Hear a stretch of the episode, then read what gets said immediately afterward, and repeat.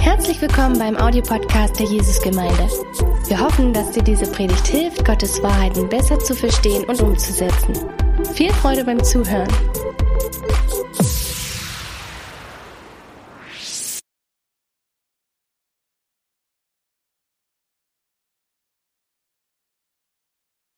Guten Morgen auch von meiner Seite. Wie Alve gesagt hat, ich heiße Mark Blandell und ich habe das Privileg, heute unsere Daniel-Reihe abzuschließen. Ähm, wir sind jetzt mehrere Wochen durch Daniel gegangen und ich glaube, wir haben viel gelernt und es hat sehr gut gepasst zu dieser Zeit, in der wir uns gerade befinden. Und wir sind heute jetzt in Daniel 12 und Daniel 12 hat viele Aussagen, wie ja, wie der Rest von der zweiten Hälfte von Daniel uns gibt. Es hat viele Aussagen, die uns viele Spekulationen, so Gründe zur Spekulation geben.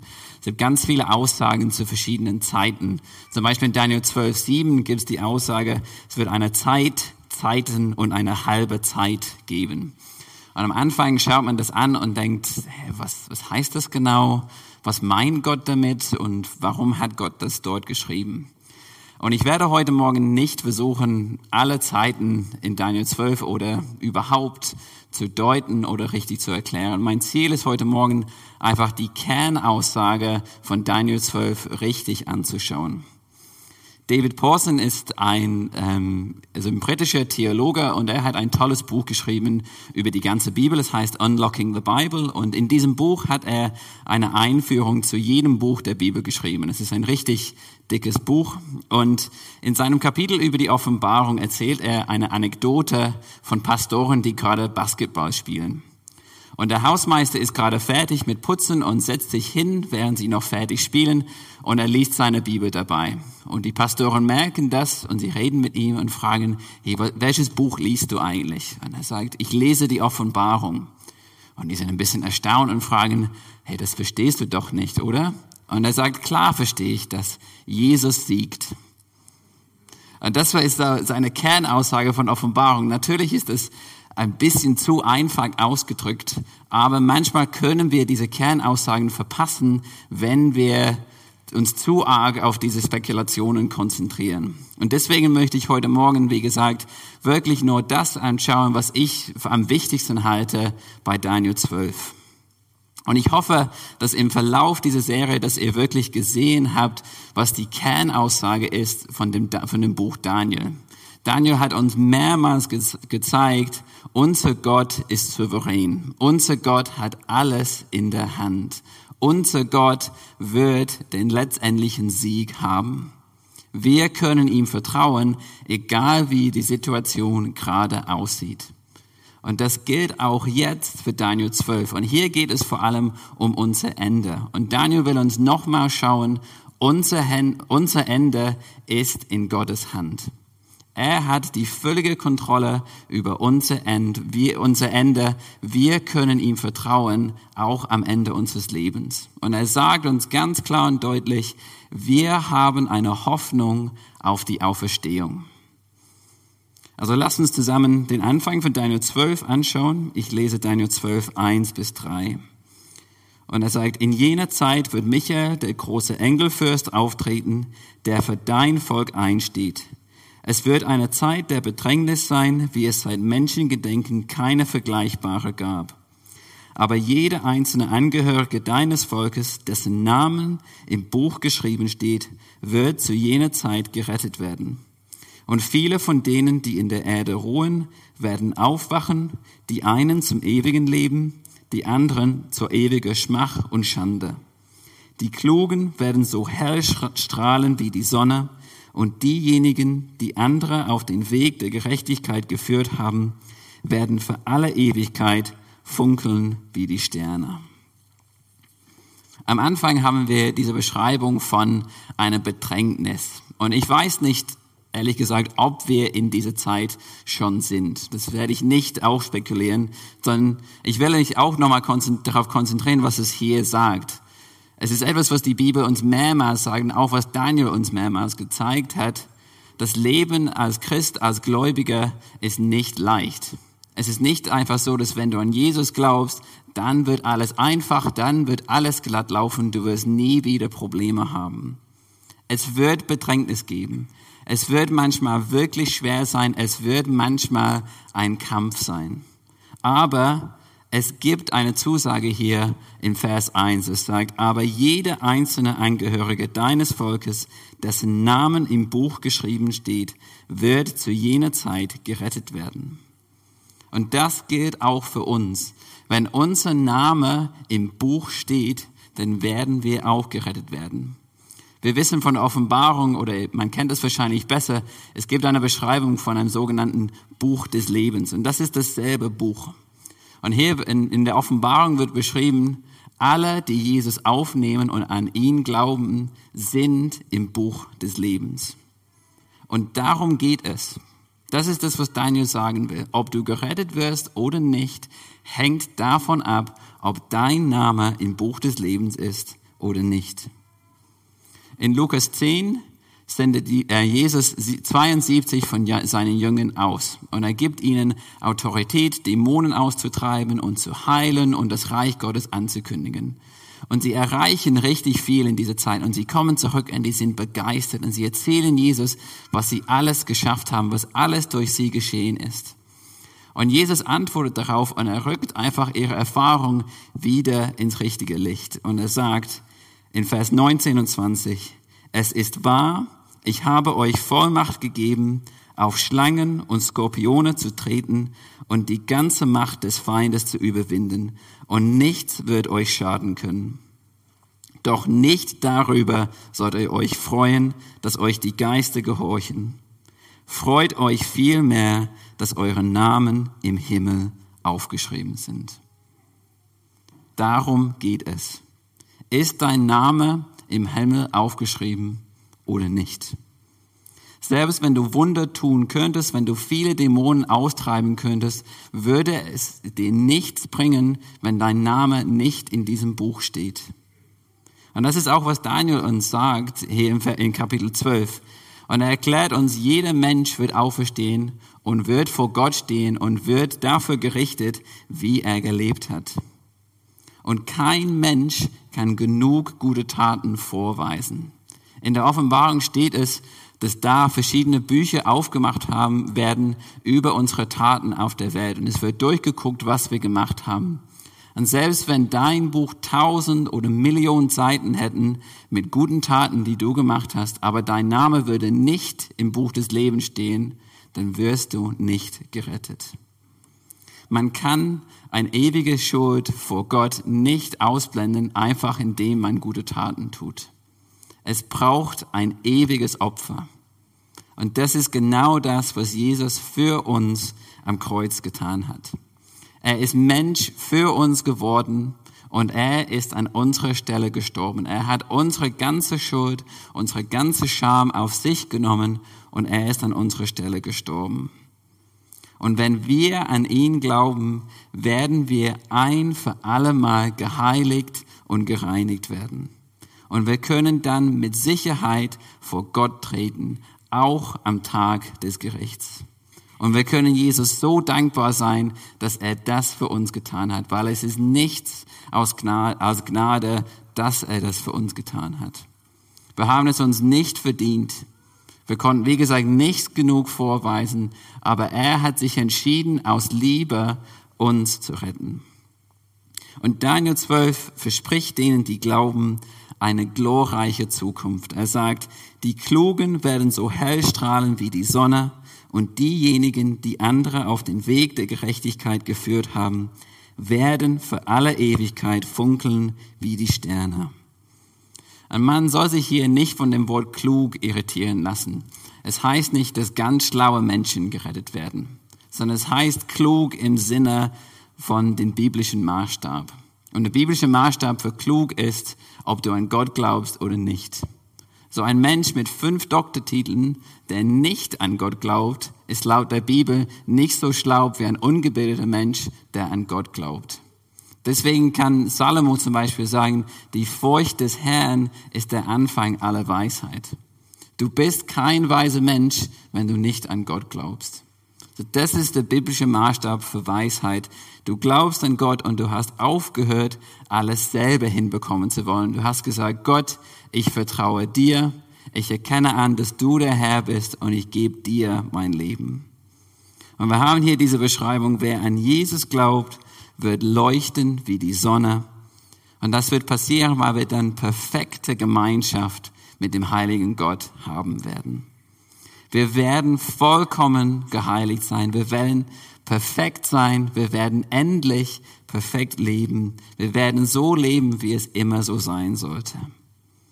Und ihr kennt wahrscheinlich diese tolle Worte in Offenbarung 21, aber ich möchte es nochmal vorlesen, weil es unsere Hoffnung so deutlich macht. Hier sieht Johannes ein Bild von der neuen Erde und von dem neuen Himmel. Und Gott wird alles neu machen und er wird eine neue Erde machen und wir werden dort wohnen, aber die neue Erde und der neue Himmel werden perfekt vereint sein. Gott wird auf der Erde wohnen und es wird ja keine Trennung mehr geben so zwischen Himmel und Erde. Und ich lese ab Vers 3.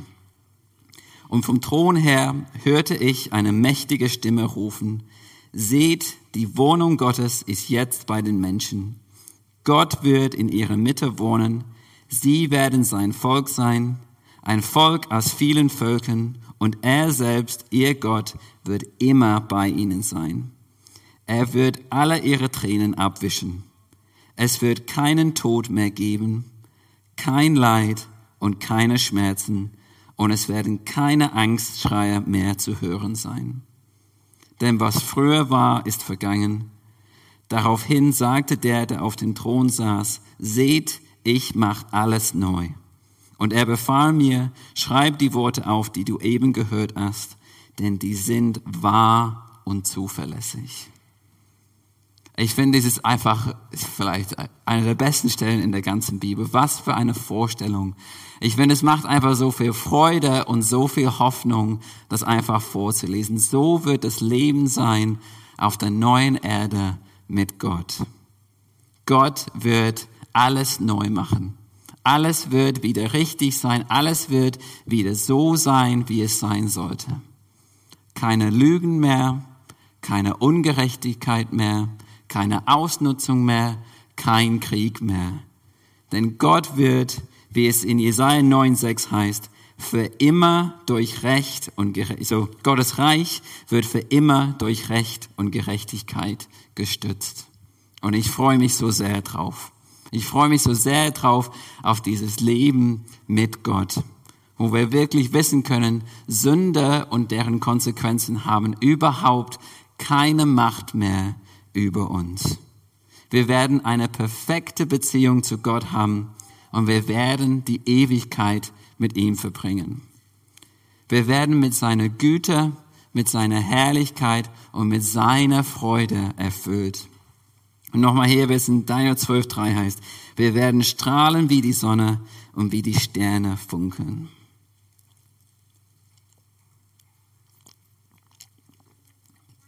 C.S. Lewis hat ähm, einen Roman geschrieben, es heißt The Great Divorce. Und in diesem Buch beschreibt er, so schreibt er aus der Perspektive von einem Menschen, der in der Hölle wohnt, aber er darf quasi als Tagesgast in den Himmel gehen. Und er erlebt den Himmel und er erlebt auch die Bürger des Himmels. Und er beschreibt einen so, er sagt, das Gesicht des Menschen, er war einer von denen, die ein Gewand trugen, gab mir Lust zu tanzen.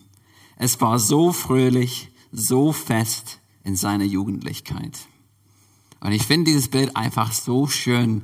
Wir werden so voller Freude sein, wir werden so voller Gott sein, dass wir uns gegenseitig Lust zu tanzen geben werden.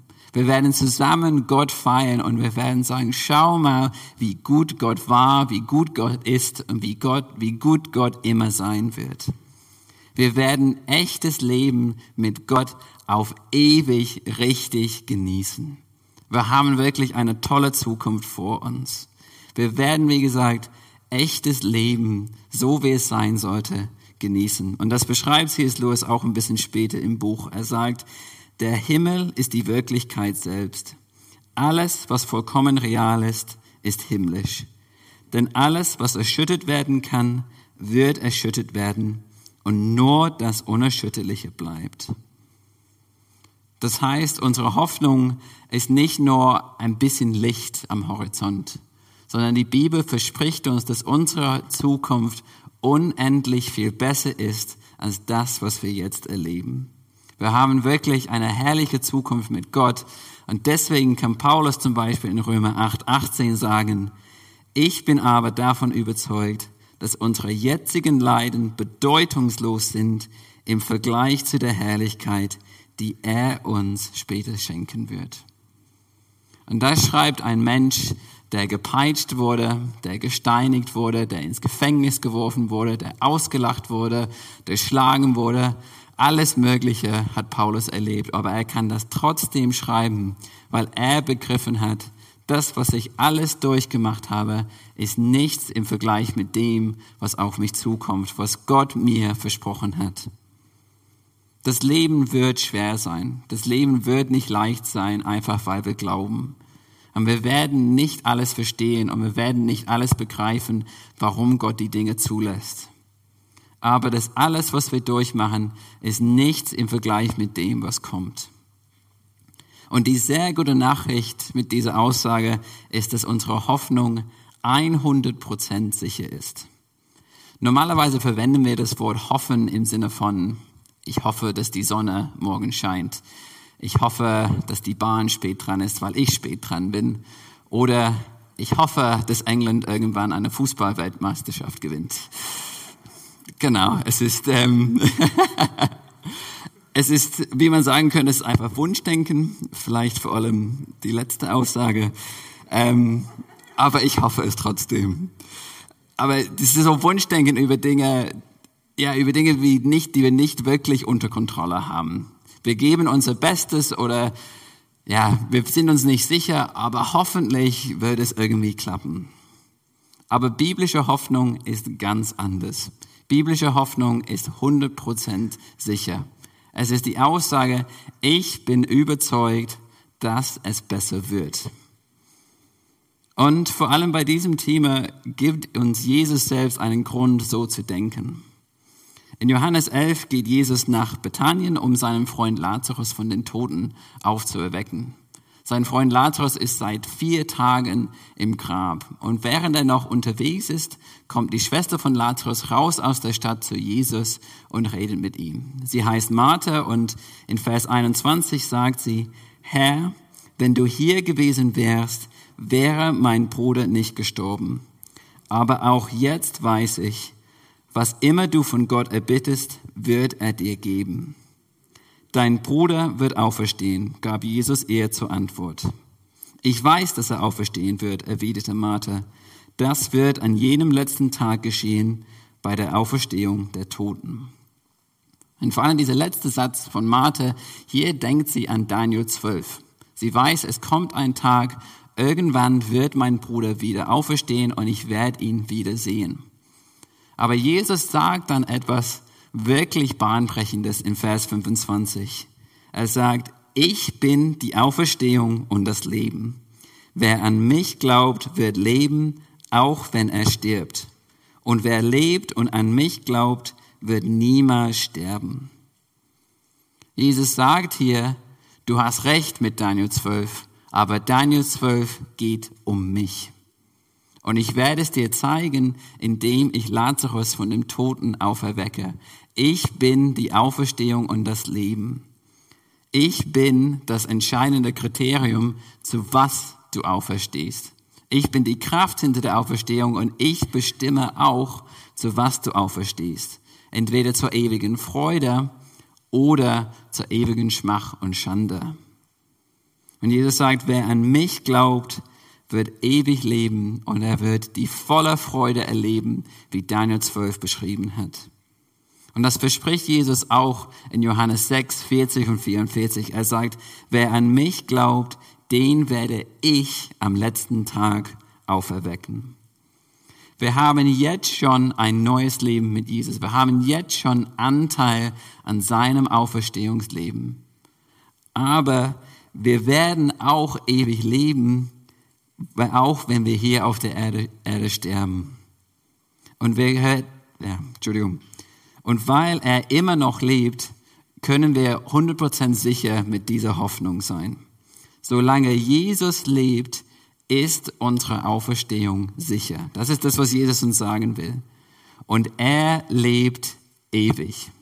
Wie wir letzte Woche gehört haben, sein Reich wird niemals vergehen. Er ist der ewige König. Und die Bibel will, dass wir uns noch sicherer sind über diese Hoffnung. Und die Bibel sagt uns, dass dieselbe Kraft, die Jesus von den Toten auferweckt hat, in uns lebt. Und das ist der Heilige Geist.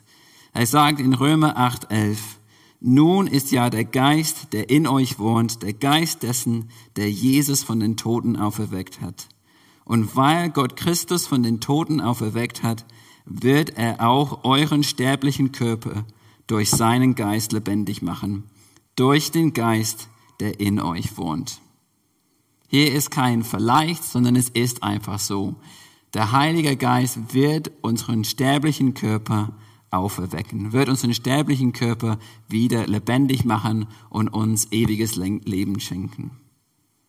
Also wenn du an Jesus glaubst und du den Heiligen Geist bekommen hast durch den Glauben, dann ist das der Garantie dafür, dass du auferstehen wirst und eine ewige Zukunft mit Christus verbringen wirst. Also Gott sagt uns auf zwei Arten und Weisen. Er sagt es durch Jesus und durch den Heiligen Geist. Er will, dass wir 100% sicher sind über unsere Zukunft. Er will, dass wir sicher sind, was Gott für uns geplant hat und dass wir sicher sind, dass das, was er geplant hat, auch eintreten wird. Weil er weiß, dass wir diese Hoffnung brauchen. Und deshalb ist diese Hoffnung, es wird in der Hebräerbrief als ein Anker beschrieben. Das ist in Hebräer 6, 18 und 19. Hier schreibt der Verfasser des Briefes, diese Hoffnung ist unsere Zuflucht. Sie ist für unser Leben ein sicherer und fester Anker, der uns mit dem Innersten des himmlischen Heiligtums verbindet, dem Raum hinter dem Vorhang. Und ich finde dieses Bild von einem Anker einfach so schön. Ein Anker hält ein Schiff fest, selbst in einem Sturm, und unsere Hoffnung hält uns fest an dem Himmel. Der Anker von einem Schiff geht in den Boden, aber er schreibt hier, unser Anker geht in das, verbindet uns mit dem Innersten des himmlischen Heiligtums. Wir haben eine, eine sichere Hoffnung, jetzt schon mit dem Himmel verbunden zu sein und auch auf ewig. Sie ist ein Anker, der uns festhält, auch wenn die Welt wackelt. Das ist das, was die Bibel uns sagen will. Das ist auch, was ich euch heute Morgen sagen will. Halte die Hoffnung fest, die Gott dir gegeben hat. Der Himmel ist dein Zuhause. Der Himmel ist deine Zuflucht. Und alles andere wird vergehen. Aber Gott und sein Reich, sie werden ewig bestehen.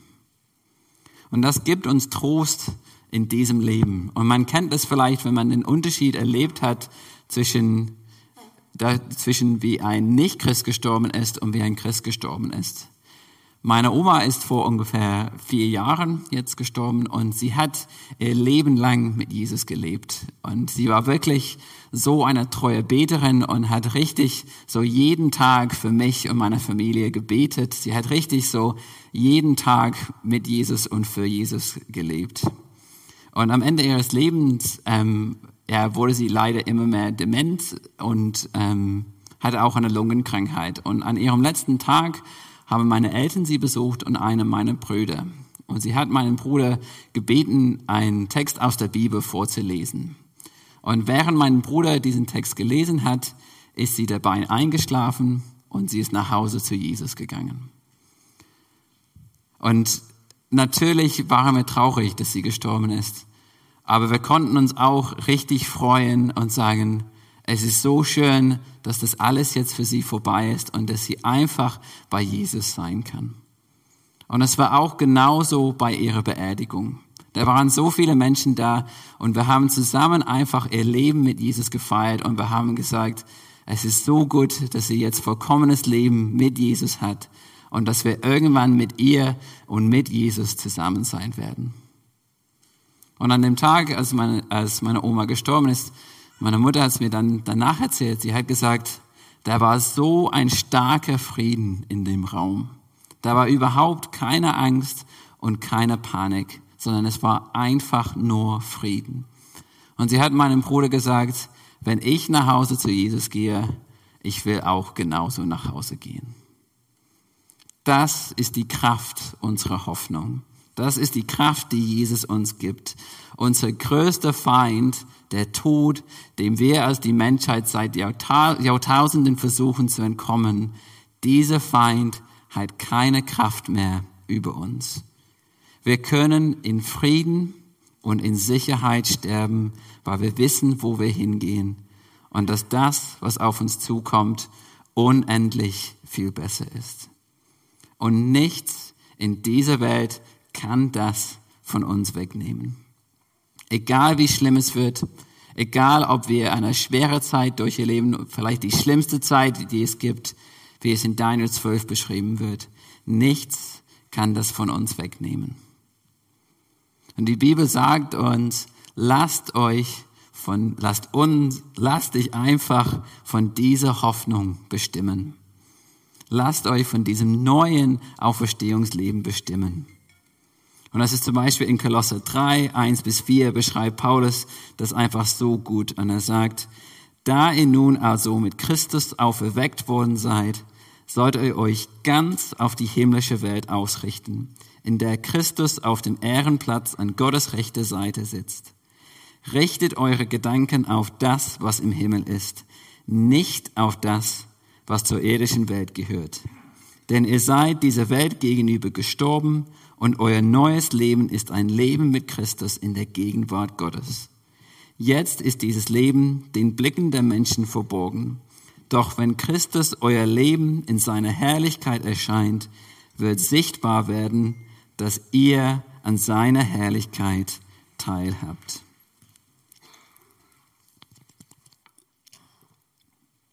Und diese Stelle heißt natürlich nicht, dass wir jetzt alle einfach übertrieben geistlich leben sollen und dass wir jetzt nichts mehr zu gebrauchen sind auf dieser Welt. Das heißt es nicht. Aber wir leben mit einer anderen Perspektive. Wir leben mit einer Ewigkeitsperspektive. Wir wissen, dass wir jetzt schon ein neues Leben mit Christus haben. Wir wissen, dass der Himmel unser Zuhause ist. Wir wissen, dass wir jetzt schon und für immer mit dem Himmel verbunden sein werden. Wir wissen, dass diese Welt nicht alles ist. Und wir wissen, dass der Tod nicht das letzte Wort über unser Leben, über uns hat.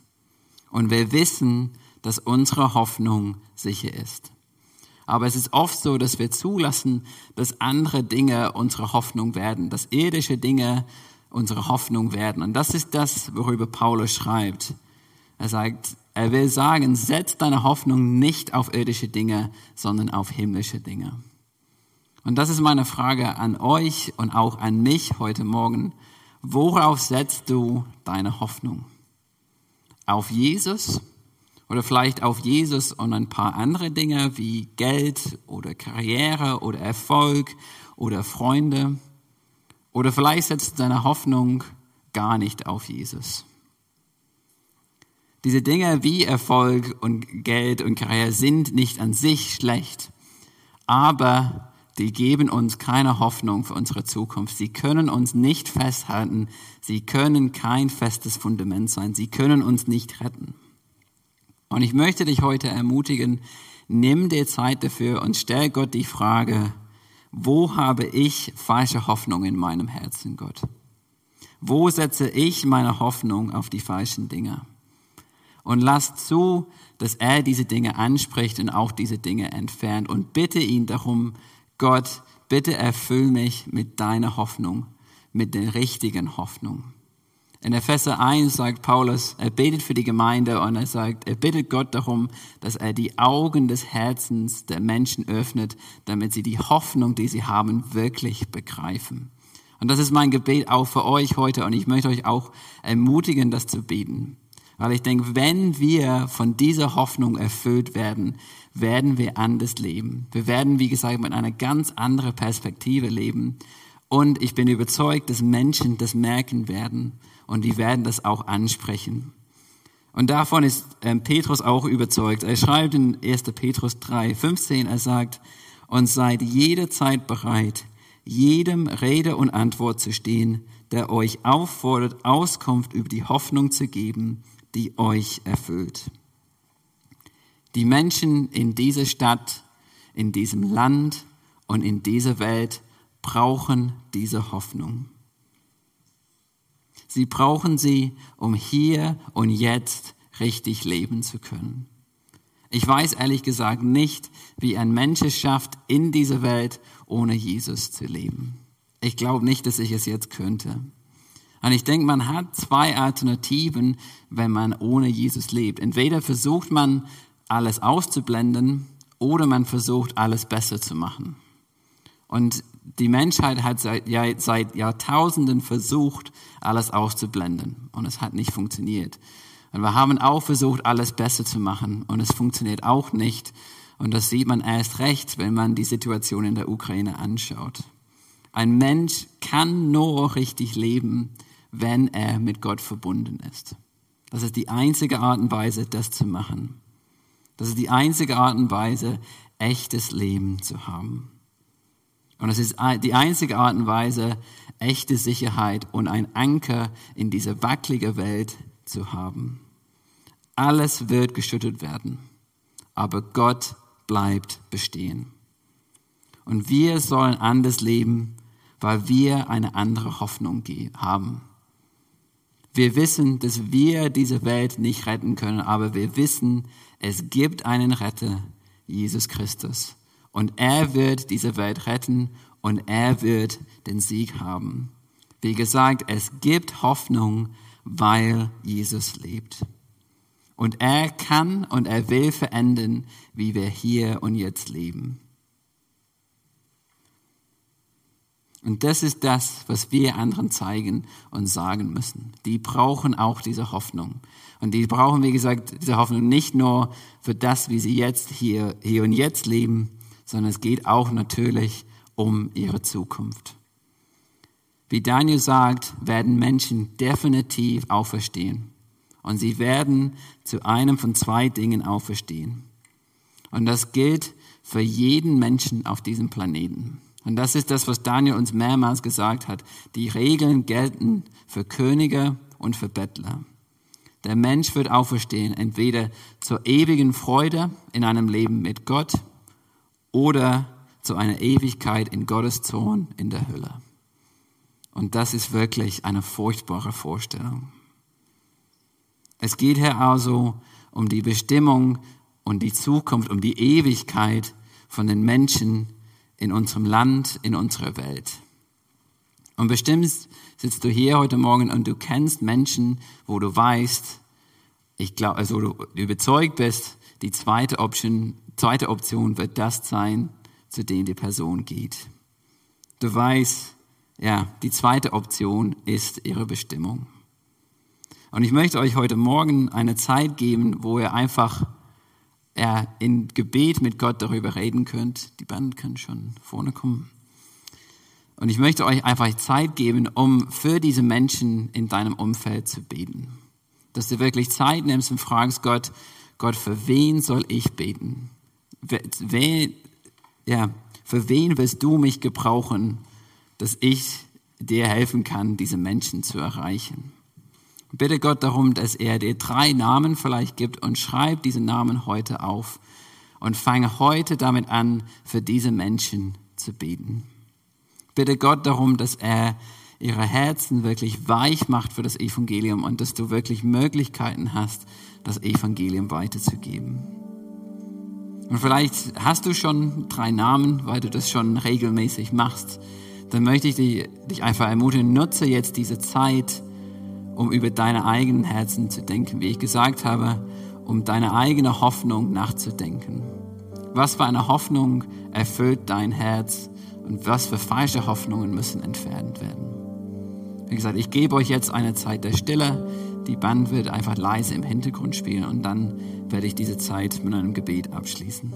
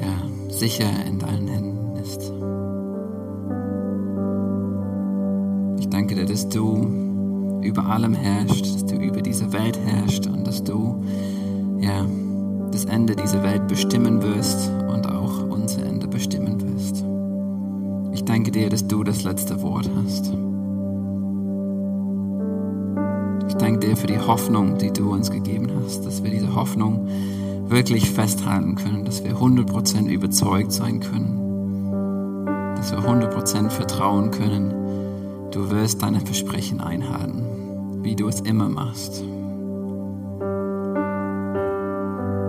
Ich danke dir für das, was du für uns geplant hast. Ich danke dir für ja, die Zukunft, die wir mit dir haben dürfen.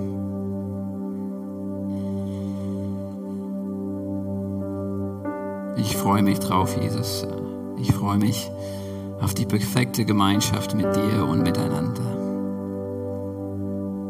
Und hilf uns jetzt hier auf der Erde, ja, so im Blick auf diese Hoffnung zu leben, mit dieser Perspektive zu leben und diese Hoffnung auch weiterzugeben an Menschen, die es dringend nötig brauchen. Gott spricht zu uns, gib uns Mut, gib uns Worte gib den Menschen offene Herzen, dass sie dein Wort empfangen und gerettet werden. Das ist das Wichtigste, Jesus. Die brauchen dich. Die brauchen deine Rettung. Die sind hoffnungslos ohne dich, Jesus. Und hilf uns, Gott, wirklich Hoffnungsträger in dieser Welt zu sein. Dass wir wirklich Hoffnung zu den Menschen bringen. Und dass Menschen durch unsere Taten, durch unsere Gespräche, durch unser Leben dich sehen und auf dich sehen und ja, gerettet werden. Das wollen wir, Jesus. Hilf uns wirklich, ja, erfüllt mit dieser Hoffnung zu leben und diese Hoffnung zu den Menschen zu bringen. Amen. Und vielleicht bist du heute Morgen hier und du sagst, ich kenne Jesus eigentlich nicht. Oder vielleicht guckst du im Livestream und du sagst das auch. Und ich möchte dir einfach eine Möglichkeit geben, ihn kennenzulernen, kennenzulernen und ihm dein Leben anzuvertrauen. Jesus kennt dich, er liebt dich und er versteht dich.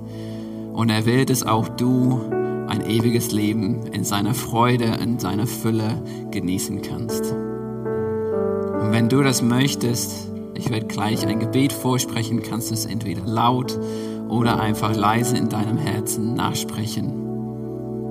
Und wenn du das zum allerersten Mal betest heute Morgen, dann komm gern auf mich zu oder schreib uns eine E-Mail, wenn du im Livestream guckst und ich würde wirklich gern dir helfen mit den nächsten Schritten. Jesus, ich danke dir, dass du mich liebst. Ich danke dir, dass du zum Kreuz für mich gegangen bist. Ich danke dir, dass du meine Schuld und meines, meine Sünde ans Kreuz genagelt hast. Ich danke dir, dass ich ein neues Leben mit dir haben darf. Heute will ich von meinem Weg umkehren und zurück zu dir nach Hause kommen. Ich will mit dir leben, ich will dir mein Leben anvertrauen. Danke, dass ich jetzt zu dir gehöre. Danke, dass ich mir sicher sein kann, dass ich eine tolle Zukunft mit dir haben werde.